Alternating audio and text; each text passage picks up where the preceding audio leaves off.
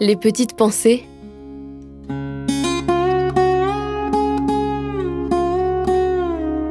Terroir, héritage et savoir-faire. Souvenirs de pêche. Ce que j'aime le plus dans la pêche, c'est euh, sentir le poisson au bout de la canne. Et quand je le sors de l'eau et que je l'ai dans les mains.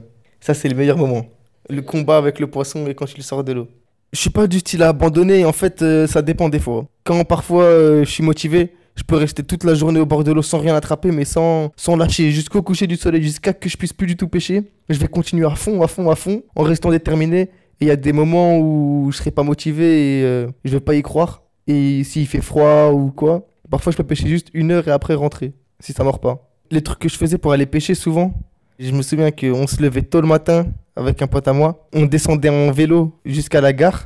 Bon, on descend, on avait 20 minutes peut-être. Après, on prenait le train pendant 40 minutes jusqu'à Molsheim. Et après, on prenait la piste cyclable pendant 20 minutes avec euh, nos cannes à pêche dans le sac, tout ça, qui dépassaient au-dessus de nos têtes. On arrivait au bord de l'eau, on cadenassait les vélos euh, sur une barrière.